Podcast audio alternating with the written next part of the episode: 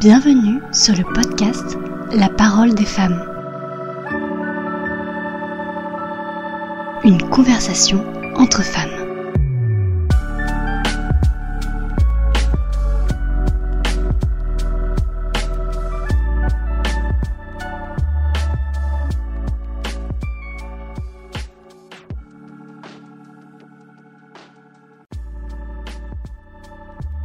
En ce 8 mars 2021, Journée internationale de la femme, je souhaite les célébrer.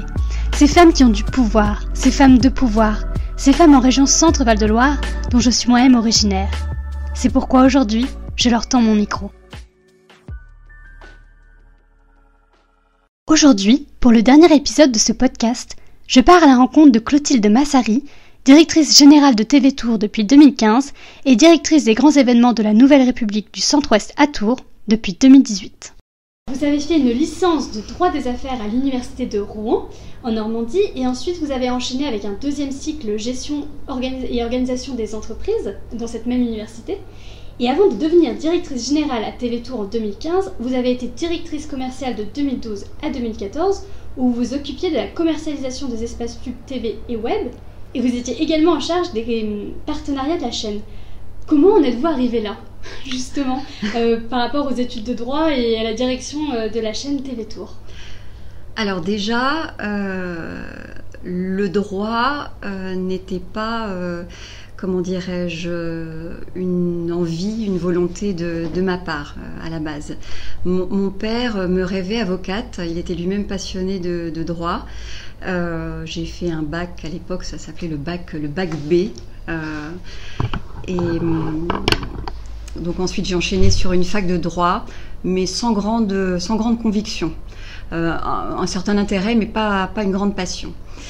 Et hum, j'ai considéré euh, qu'un changement était nécessaire, en fait, parce que je ne me sentais pas à ma place.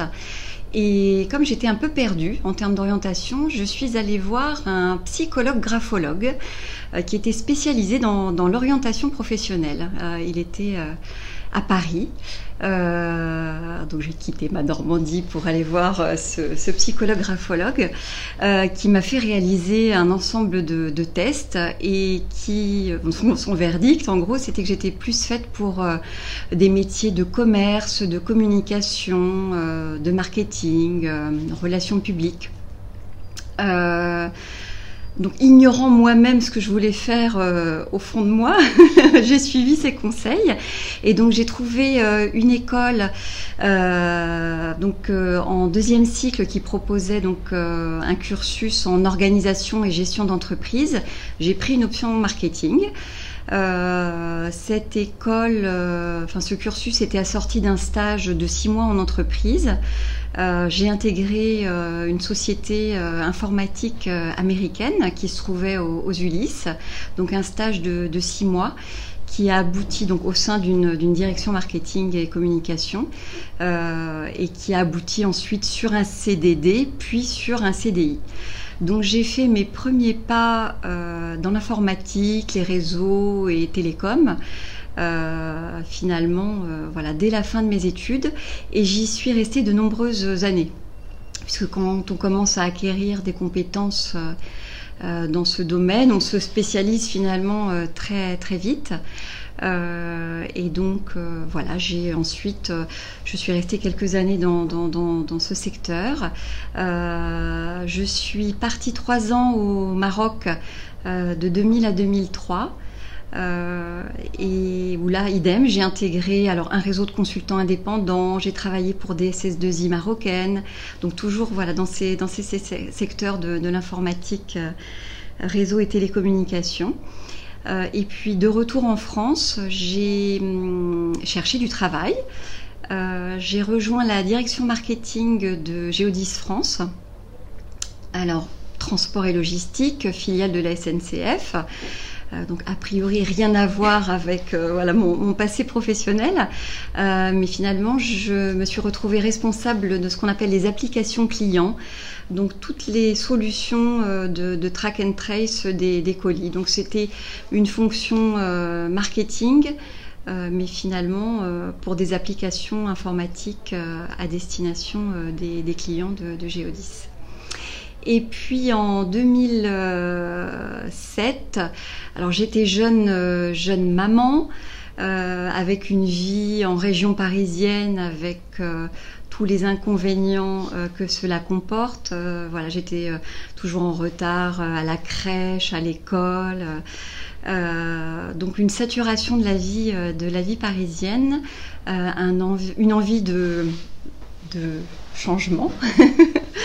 et donc une installation en Loire-et-Cher dans la maison de, mes beaux-parents. Voilà, c'était la, la, résidence secondaire de, de mes beaux-parents. Et donc avec mon mari, nous avons décidé de, quitter la vie parisienne pour se retrouver au milieu des vignes, euh, de la forêt et des champs d'asperges au fin fond du Loir-et-Cher. Et euh, donc une maison à rénover, voilà, une, une longère en, tuffeau qui est en, travaux euh, perpétuels, voilà. donc les week-ends, c'est bricolage à la maison et rénovation de la maison. Et donc c'est un passe-temps très sympa qui permet de se vider la tête. et j'ai intégré Géodis, mais à, Tours. Voilà, donc euh, qui est un site euh, sur euh, Parcémélé, donc au nord de, au nord de Tours. et là, il n'y avait pas de fonction, ni marketing, ni, ni communication. Et donc j'ai rejoint l'équipe commerciale et donc j'ai appris un nouveau métier la commercialisation de logistique internationale. Voilà, donc euh, de l'import, export maritime, aérien, du stockage de palettes, de la préparation de commandes. Donc un, nouveau métier. Je connaissais très bien l'entreprise. Euh, pas, je connaissais les techniques de vente qui étaient, euh, comment dirais-je, déployées au sein, au sein du groupe, au sein de la force commerciale, mais pas du tout ces métiers-là. Donc j'ai vraiment appris sur le terrain. C'était euh, euh, un choc euh, culturel, je mets des guillemets, mais parce que je passais d'une direction fonctionnelle à, finalement de l'opérationnel pur. avec à Paris, je travaillais sur des, projets qui duraient, je dirais, entre six mois et deux, trois ans. et là, c'était l'urgence du, jour. euh, c'était passionnant. Voilà, c'était très riche en tout cas pour euh, gagner en, réactivité, en développement aussi, euh, je dirais, du, service client. Ça, a été, ça a été très formateur. Et alors le passage de, de Géodis au groupe La Nouvelle République et notamment à TV Tour Val-de-Loire, j'ai géré en fait une opération un peu spéciale donc le groupe NR euh, fut ponctuellement euh, euh, client de, de Géodis Tour. Et j'ai mis en place une opération au moment du changement de format du, journal. donc le, but en fait c'était de, livrer le matin l'ensemble des rédactions parisiennes euh, télé, radio euh, et autres groupes de presse de, livrer ce nouveau numéro de, la Nouvelle République. Donc c'était en 2009 de mémoire, le passage au format tabloïd. Euh, et donc le but c'était de contacter les rédactions et de mettre en place une tournée très spécifique avec un coursier et qui, comment dirais-je, euh, livrer ses, rédactions avec ce journal et pour qu'on ait derrière des retombées presse en fait euh, que, lors des revues de presse on, on, annonce ce changement au sein du, au sein du groupe NR. Euh, et puis ensuite Géodis est devenu membre du comité d'organisation des 10 et 20 km de Tours en charge de toute la logistique de cet événement sportif majeur qui réunit entre 13 et 15 000 coureurs chaque année fin septembre. Et donc j'ai fait partie de, cette équipe. Donc j'ai rencontré euh, euh, d'autres euh, membres, je dirais, de la Nouvelle République. Et puis lorsqu'il y a eu un poste à pouvoir au sein de, TV Tour, j'ai postulé. Et donc j'ai rejoint la direction commerciale. J'ai pris la direction commerciale en, en 2012 donc là, je découvrais à nouveau un nouvel univers. En fait, j'aime j'aime le changement. j'aime apprendre, j'aime me remettre en question, j'aime relever des défis, j'aime l'impossible. voilà. Je, n'aime pas la facilité. On l'aura compris. Et, justement, par rapport à tous les, métiers que vous avez découverts sur le terrain, est-ce que cela a été facile de vous adapter? C'est une de vos, une de vos qualités, la, facilité de, s'adapter? Oui. Et ça, depuis, je, l'ai finalement, cette capacité d'adaptation depuis que je suis euh, enfant. Euh, je j'ai grandi, je dirais, dans, dans l'adversité. Voilà, mon enfance n'a pas, pas été simple. Euh, mais finalement, comme beaucoup d'entre nous, hein, il a pas de... on garde tous des traces de, notre enfance et finalement, c'est ce qui nous forge aussi. Euh, j'ai eu très vite aussi euh, un esprit de compétition. J'étais très sportive. il fallait que que je gagne, euh, que je sois la première à l'école. Euh, d'ailleurs, euh, l'effet pervers que j'ai encore, c'est ce syndrome de la bonne élève. Voilà, il faut que tout soit parfait. Donc ça, parfois, c'est fatigant, c'est éprouvant. mais c'est vrai que ça ça m'a forgé, ça me permet de, de surmonter ces difficultés. et c'est ce que vous disiez en début de cet entretien, c'est ce qui permet de, survivre dans ce monde qui n'est pas, simple. Le monde de l'entreprise euh, n'est évident pour personne et plus on évolue dans les fonctions et moins il est évident.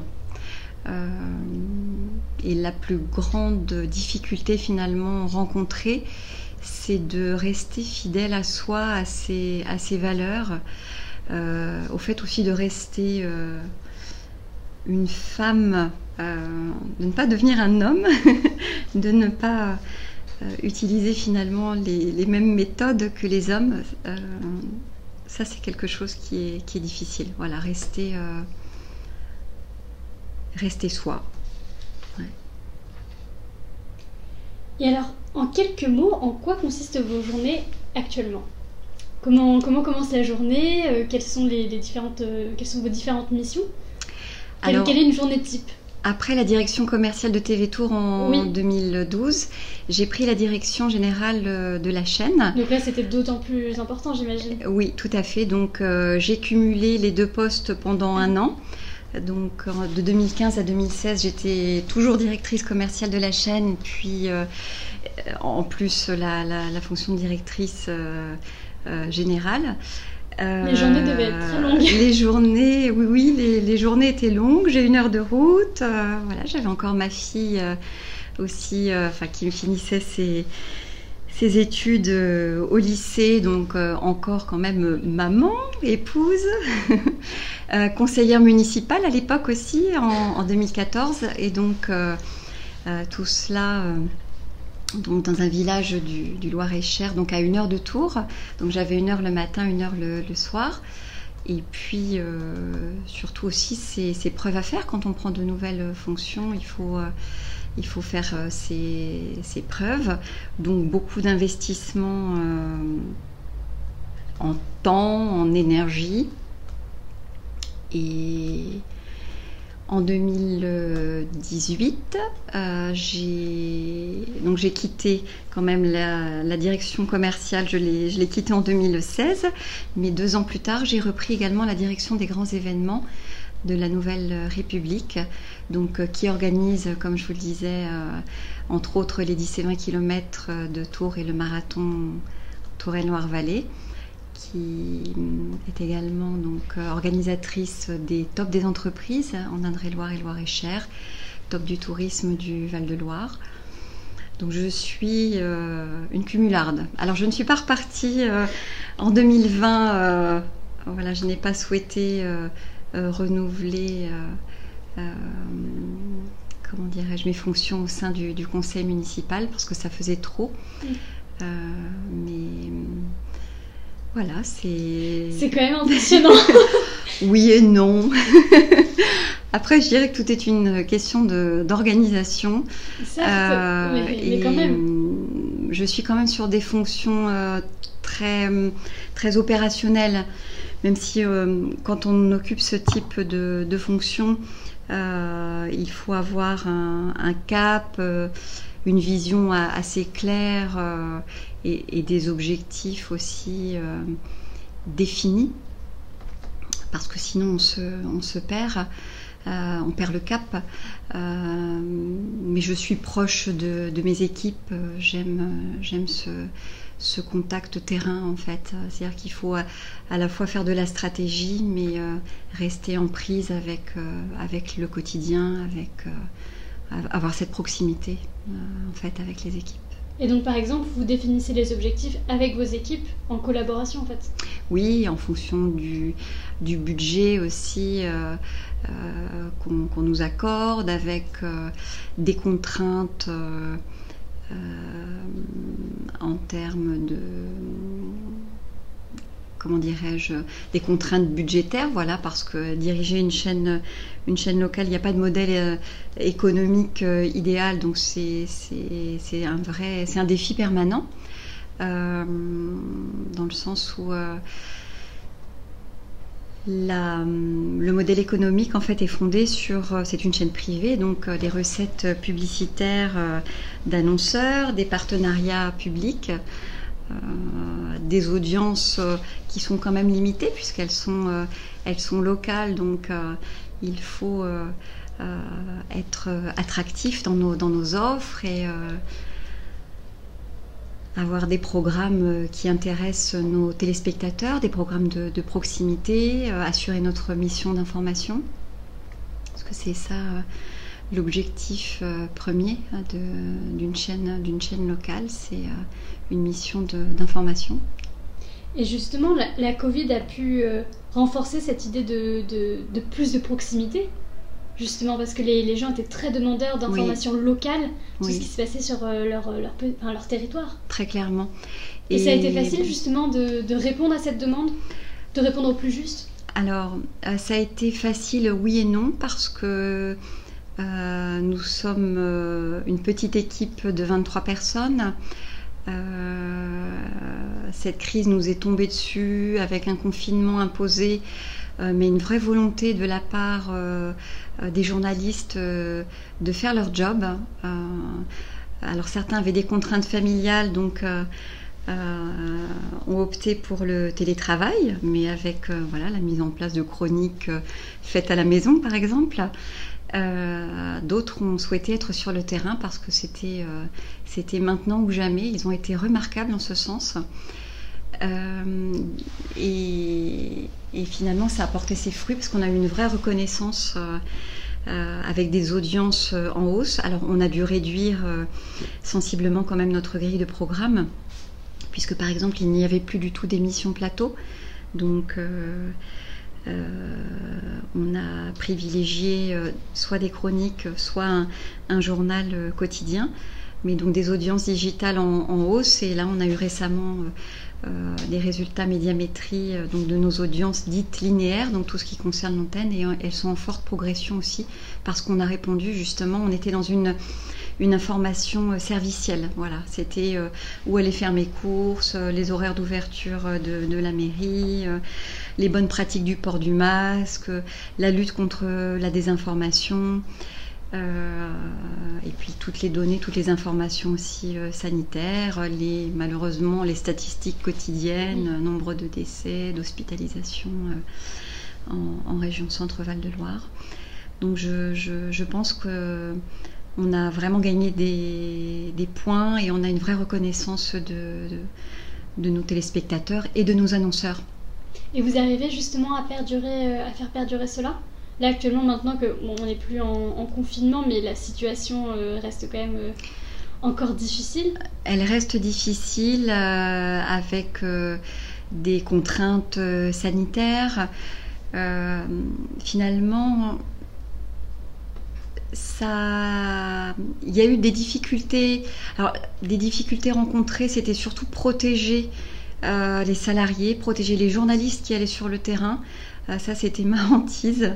parce qu'ils s'exposaient et puis il y a un an de cela, on ignorait tout ce virus, il était euh, comment dirais-je, enfin, on manquait cruellement d'informations, donc on n'avait aucune visibilité. En plus, c'était un, espèce de, brouillard et il fallait continuer à avancer dans ce, dans ce brouillard en portant cette responsabilité euh, à la fois morale et pénale. Euh, voilà, de, préserver la, santé de, mes collaborateurs. ils ont été très courageux, ils ne se sont jamais plaints. donc, à la fois donc des, contraintes, des, difficultés euh, à ce niveau-là, mais une facilité parce qu'ils étaient tellement motivés, l'envie de faire leur travail, que ça s'est fait, on s'est adapté très vite. Euh, finalement, le fait d'être une petite équipe, une petite chaîne de télévision, euh, nous oblige à être astucieux, euh, on a de faibles budgets, euh, mais on a des idées, sans plagier. Euh, donc on développe d'autres qualités, voilà, de la créativité. Voilà, les équipes sont créatives, elles sont à l'écoute de ce qui se passe sur le terrain, de ce qui se passe dans, les villes, au plus près des habitants. et, on relaie tout ça. Finalement, on est le reflet de de l'actualité euh, de, de notre territoire.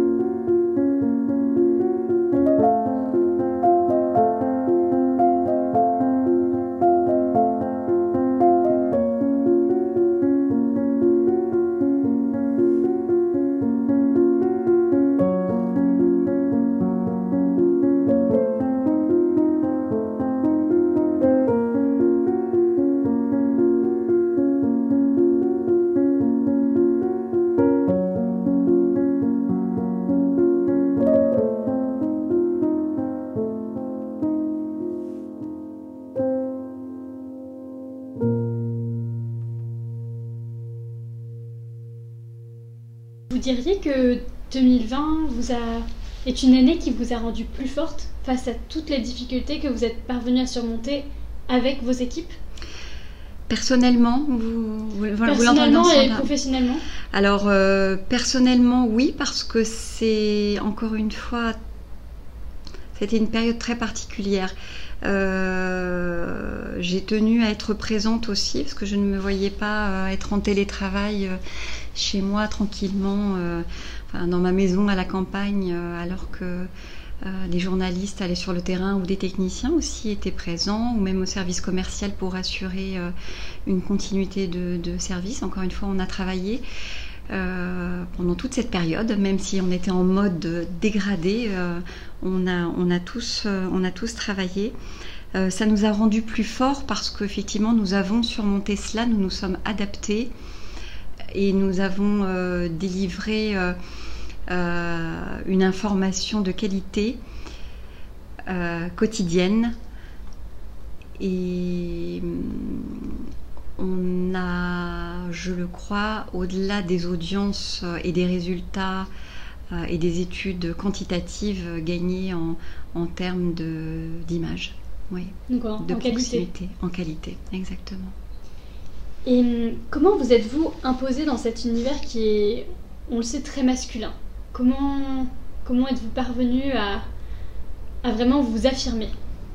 Parce que justement, j'en parlais avec euh, Émilie Tardif la dernière fois que, juste avant que nous enregistrions euh, son épisode, et elle me disait que vous deviez vous imposer et vous montrer très patiente face à des interlocuteurs masculins et que ça n'était pas euh, toujours facile.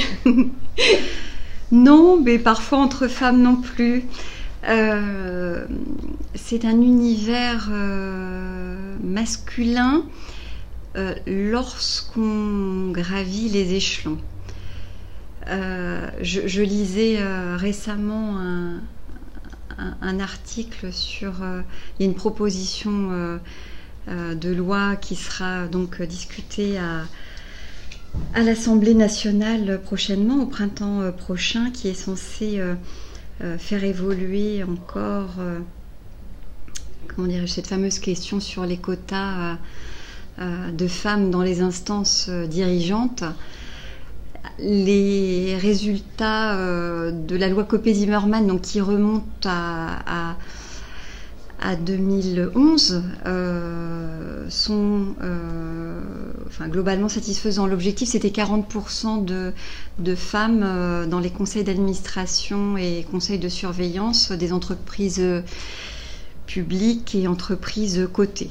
On arrive là à date à 45%, donc c'est plutôt, c'est plutôt probant comme résultat, puisqu'on est au-delà des 40%. Des 40%.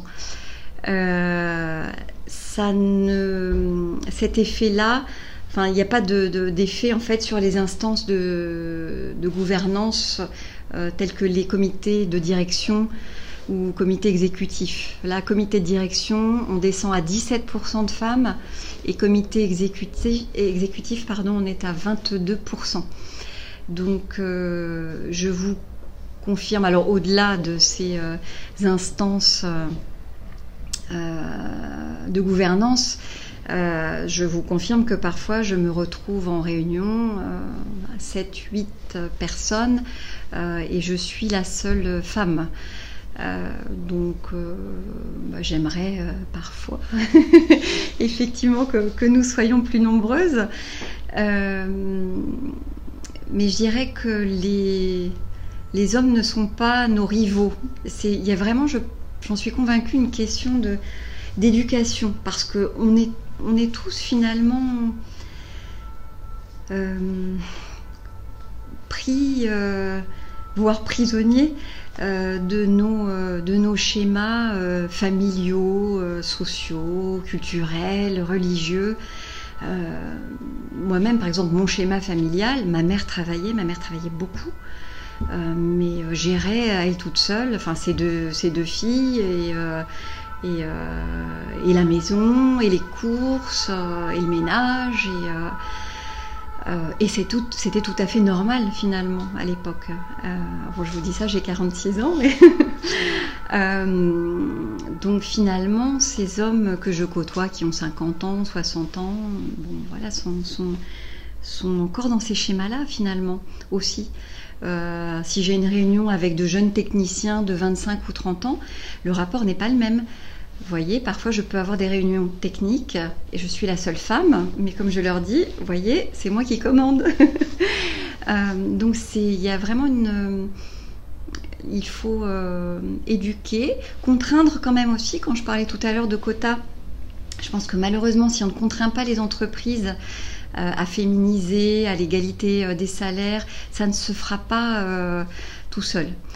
Justement, j'allais vous poser la question par rapport à ce que vous pensiez sur les quotas. Si c'était une bonne chose ou en fait si c'était qu'un un cache-misère qui n'allait pas aboutir à, quelque chose je, je pense qu'on n'a pas le choix. Il faut contraindre. Si on ne contraint pas, mais là, quelque part, nous, nous sommes responsables. Nous sommes responsables, nous les femmes aussi, euh, on doit euh, monter beaucoup plus au créneau, euh, ce fameux plafond de verre. Il faut briser ce carcan qu'on s'impose nous-mêmes. La plus grande difficulté, selon moi, elle est personnelle. Moi, j'ai dû lutter contre moi-même pour finalement m'imposer. en plus, je suis pas d'un tempérament j'ai pas une personnalité qui, comment dirais-je, Enfin, je ne considère pas que j'ai une forte personnalité. j'aime le consensus, j'aime la douceur, je n'aime pas les, je n'aime pas la confrontation, les conflits, la, la, violence verbale. tout ça me met très très mal à l'aise et je pense qu'on ne on n'obtient pas, on n'arrive pas non plus à ses fins avec, euh, avec euh, ces méthodes-là. Je crois beaucoup au, dialogue, à l'écoute. Euh, j'aime tout ce côté aussi participatif et hum, voilà, basé sur l'échange. Je, je, suis plus une femme de projet qu'une femme de pouvoir, en fait. Voilà, je, je, ne me sens pas assoiffée de pouvoir. Alors ça me tombe un peu dessus comme ça. et après, je dois faire avec et je dois assumer mes responsabilités. Euh, mais encore une fois, c'est...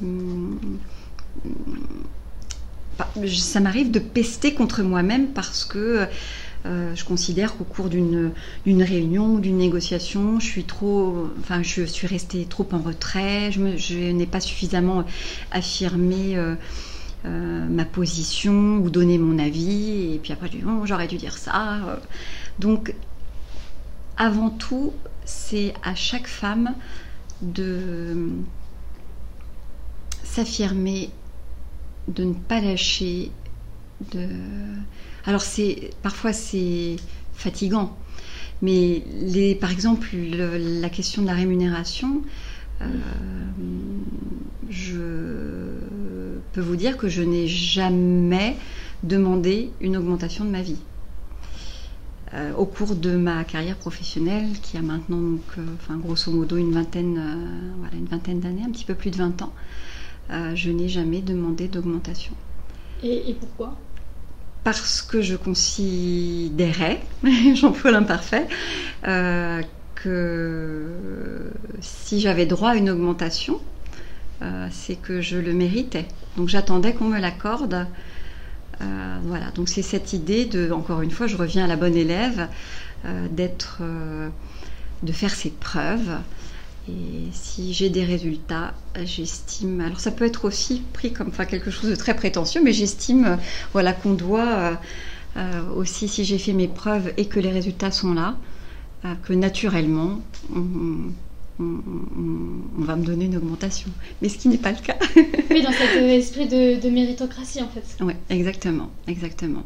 Et ça, je je pense que les femmes sont encore aussi victimes de cela. Et, euh, moi la première, même si euh, Mais vous je pensez corrige. que c'était une erreur de, puisque vous avez employé l'imparfait, que c'était une erreur de. Oui, mais tant qu'on n'a pas acquis finalement aussi cette, euh, cette assurance, cette confiance en soi, que je n'avais pas, très clairement. Enfin, moi j'en étais incapable en fait, j'en étais incapable.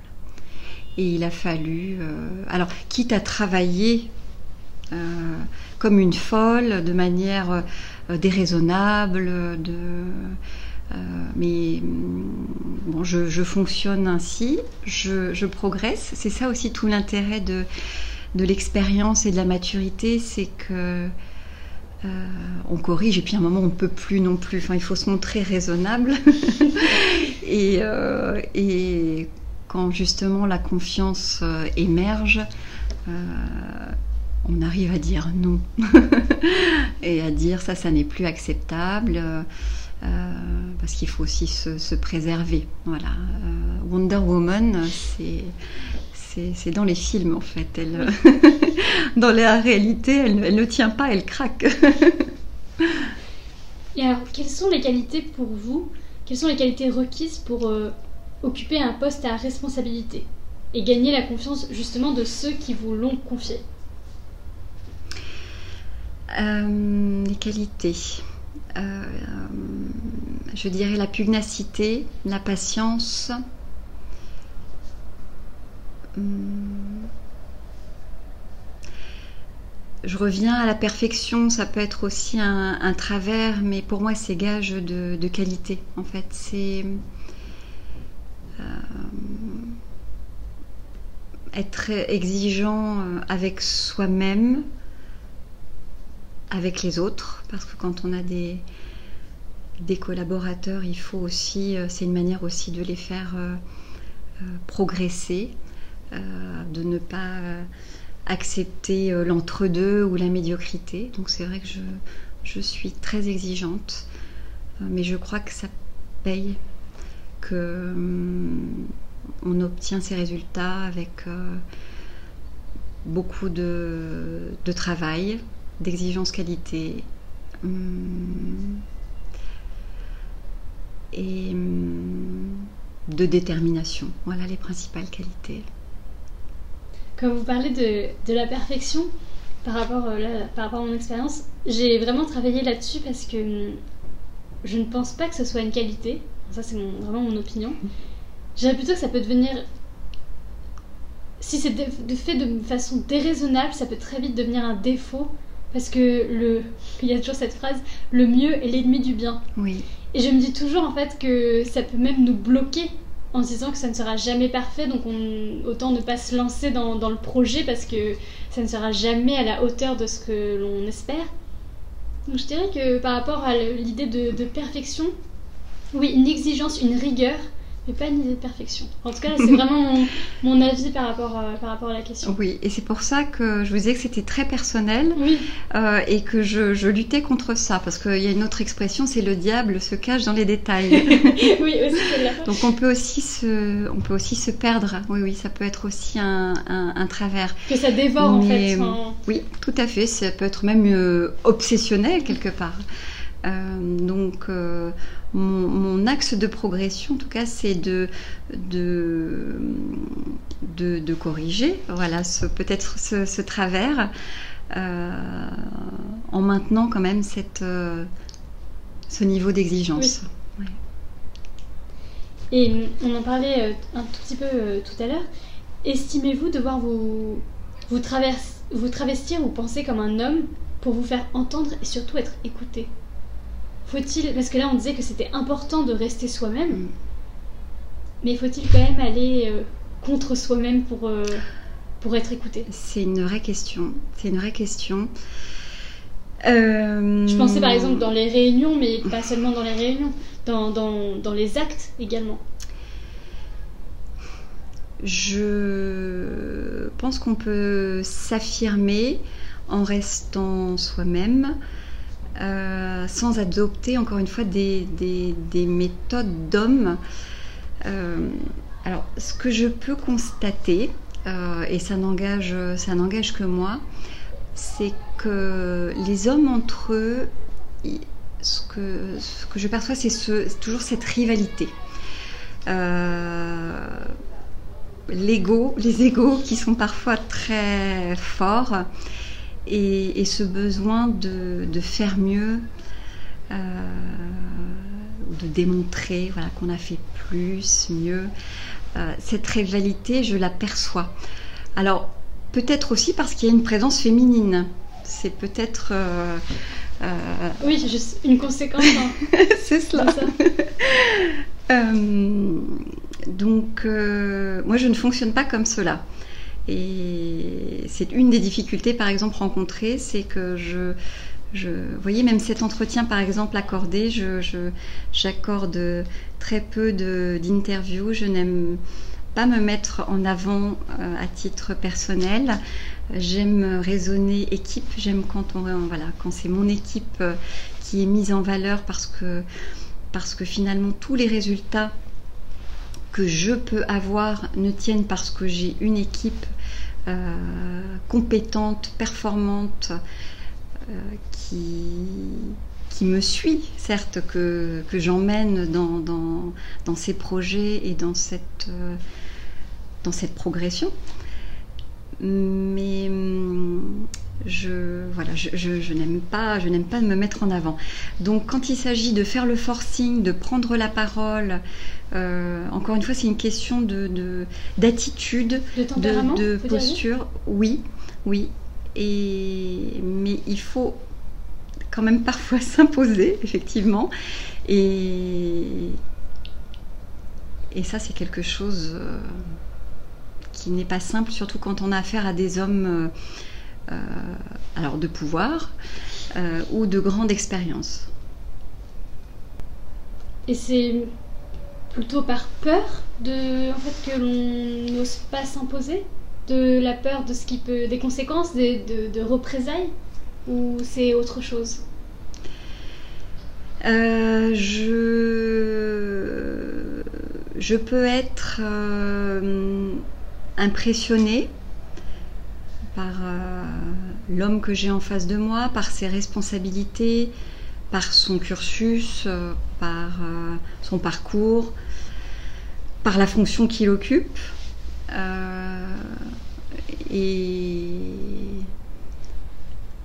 Et, oui, c'est ça, je dirais impressionné et de se dire mais est-ce que je suis bien à ma place là maintenant? Euh, Donc euh, oui, c'est peut-être une, une peur, sans doute. Mais là, on, frôle le divan là. parce que ça me faisait penser, parce que J'aurais peut-être pensé à la peur des représailles, voilà, de, quand on parle d'homme de pouvoir, donc un homme qui a le pouvoir de vous nuire, de vous peut-être de vous mettre des, bâtons dans les, dans les roues, si on peut se permettre cette expression. Et là, je, pensais sur ce que vous me disiez par rapport au syndrome de l'imposteur, en fait. Mhm. Est-ce qu'on est vraiment à sa place? Est-ce qu'on la, on la mérite? Là encore, on revient à cette idée de, de mérite. Et ça me faisait songer à cela. Oui.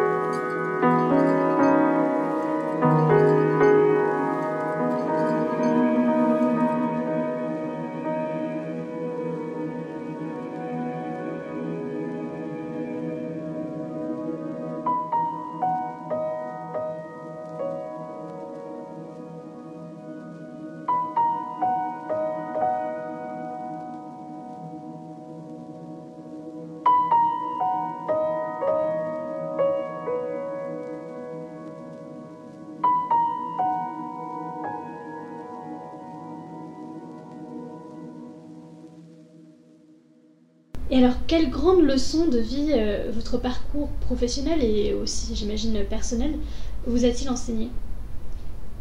Des, leçons euh, marquantes? Des leçons marquantes.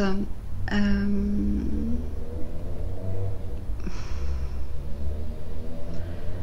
ah. Par rapport à, des expériences et vous en avez tiré quelque chose pour sans doute vous améliorer parce que J'imagine qu'on tire une leçon pour s'améliorer, pour ne pas refaire peut-être la même erreur. Oui, alors différemment. Je, je, je, reviens sur euh, la, la, confiance, c'est vraiment cela. C'est cette, euh, toutes ces années de, de, de, travail finalement permettent aux femmes de, gagner en assurance, de confiance en elles et finalement d'être, euh, de se sentir euh, légitime. Euh, aujourd'hui, je, m'encombre moins. J'ai l'impression de devenir, pour ne rien vous cacher, de devenir un peu féministe quand même. Vous voyez ça comme un défaut ou comme une, qualité? Mais je, ne voudrais pas être. Parce que c'est pas.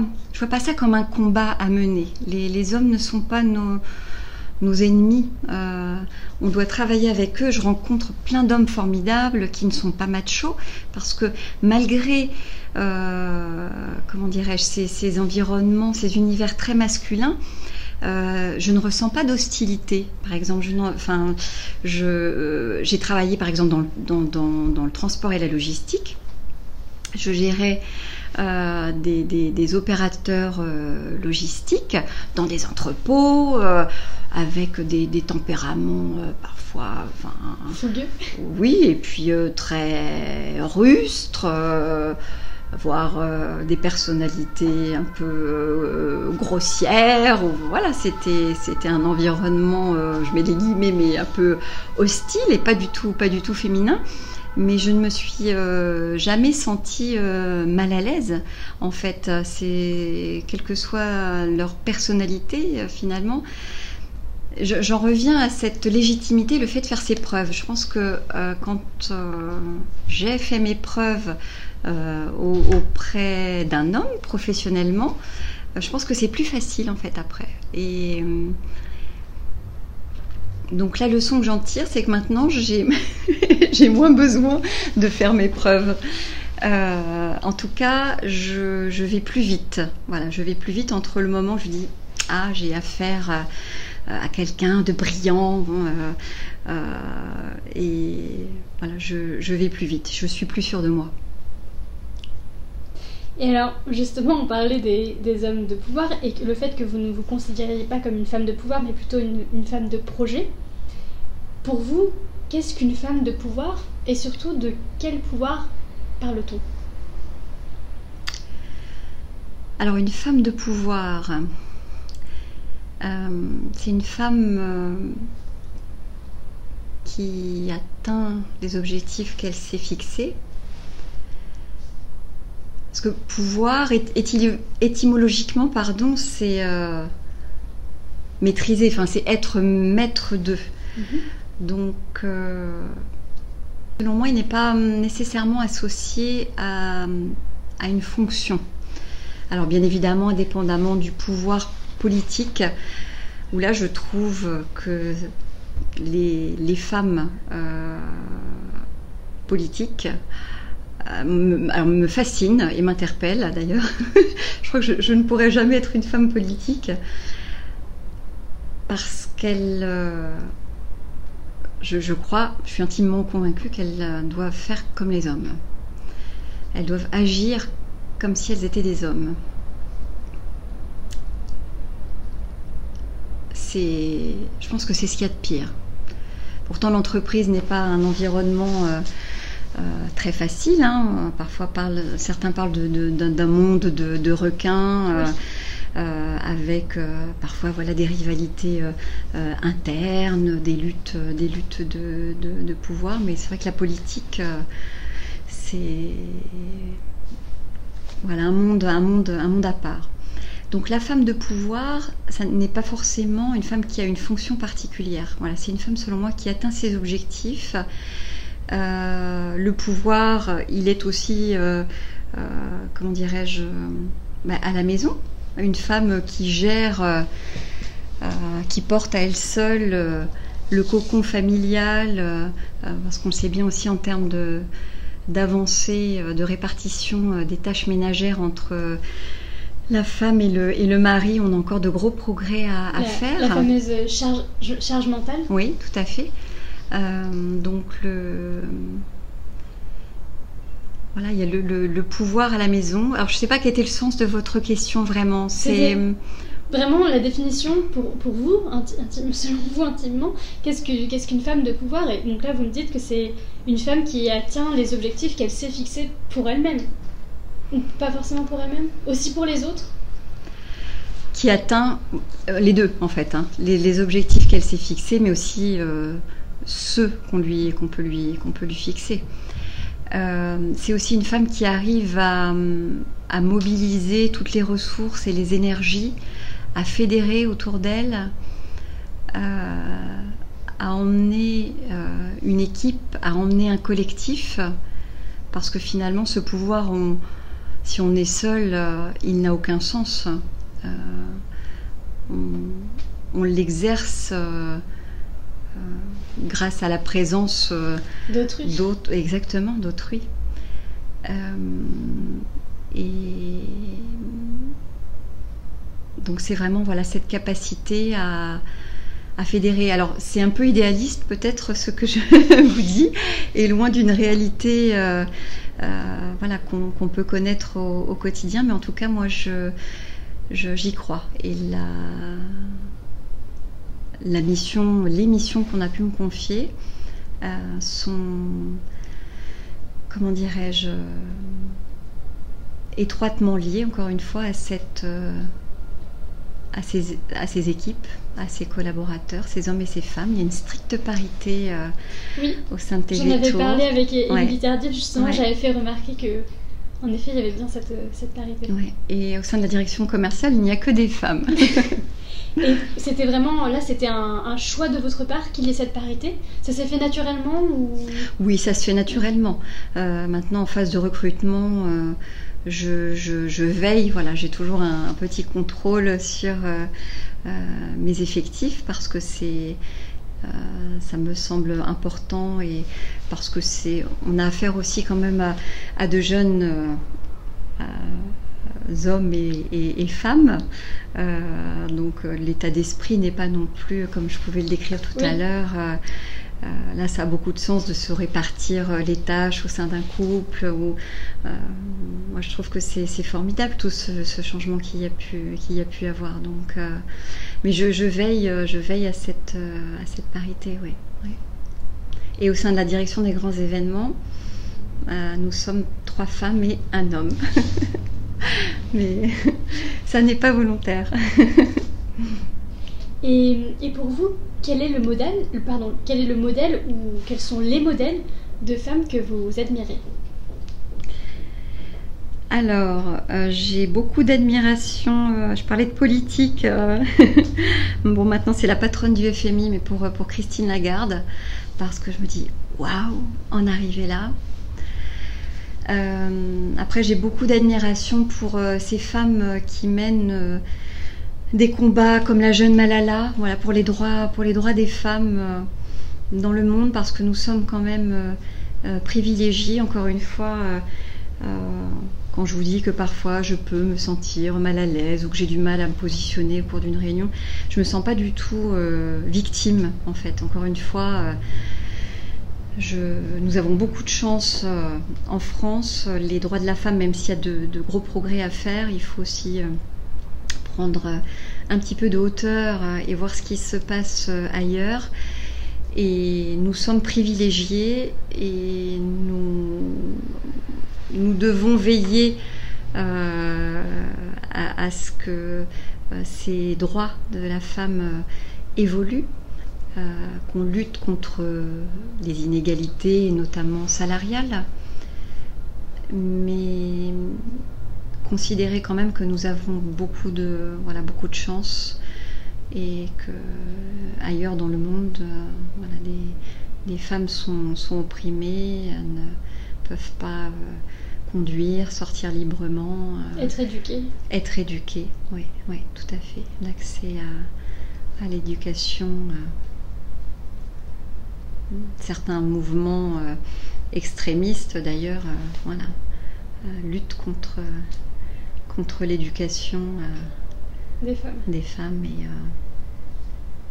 parce que c'est le moyen justement de, de, nous faire grandir, de, nous, faire évoluer, de, nous élever, de nous éclairer et d'avoir un avis différent de ce que on peut nous, nous inculquer.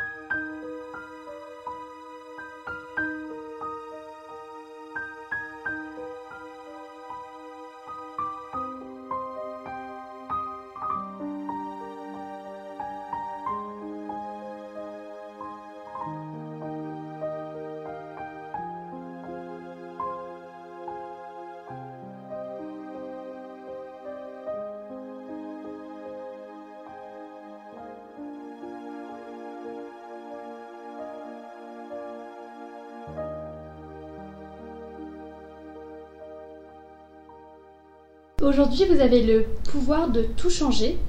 Dans quel domaine souhaiteriez-vous agir et pourquoi? Le domaine, ça peut être plusieurs ou un seul domaine. Le pouvoir de tout changer. Oui. Évidemment, dans notre, dans notre thème. Parce que, oui, bien sûr, il y a plein de choses à changer pour améliorer notre monde. Mais là, dans, dans notre thème. Hmm. Une journée? Oui, une journée. J'aimerais bien plus être. Alors, si on en revient euh, au monde de, l'entreprise, parce que j'ai été marraine de l'économie, euh, marraine des femmes de l'économie ah en, 2018 en région Centre, Centre Val de Loire, euh, ça serait peut-être de, de dire aux hommes laissez-nous les manettes, laissez-nous les, les commandes pendant une journée et vous allez voir euh, tout ce qu'on peut faire. Euh, alors en une journée, euh, ça serait pas forcément très très représentatif. C'est un travail de fond qui est à, opérer. Mais je crois beaucoup. je pense que vraiment la femme est l'avenir de l'homme. Il y a un homme formidable qui s'appelle Pascal Pic. Je ne sais pas si vous le connaissez. Je, vous invite à, le lire. Il écrit beaucoup. Enfin, il a écrit. Il est ethnologue euh, et il a beaucoup écrit sur euh, euh, la place de la femme dans les différentes sociétés tout au long de l'histoire de l'humanité. Son dernier ouvrage, c'est de mémoire, je crois que c'est Et l'évolution créée à la femme. Euh, et il démontre euh, euh, à quel point, et avec des résultats d'ailleurs, des études quantitatives très précise à quel point la place et le rôle de la femme a été déterminant dans l'histoire de nos sociétés. Et ça, on a tendance à l'oublier. C'est remarquable en fait. De, j'ai très, j'ai eu l'occasion et le, plaisir de, l'écouter euh, lors d'une conférence d'ouverture euh, euh, sur l'économie au, dernier rendez-vous de l'histoire à, Blois.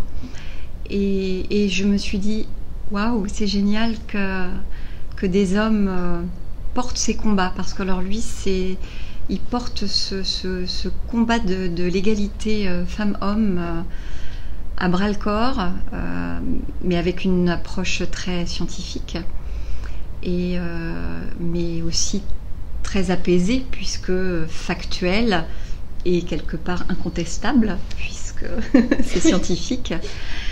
Euh, voilà, là j'ai de l'admiration pour un homme, c'est pas pour une femme, mais c'est pour un homme. C'est très bien aussi. Et un mot pour la fin? Qu'avez-vous à dire aux femmes et aussi aux hommes qui nous écoutent aujourd'hui en, ce 8 mars, qui est la journée internationale de la femme? Quel message souhaiteriez-vous leur transmettre?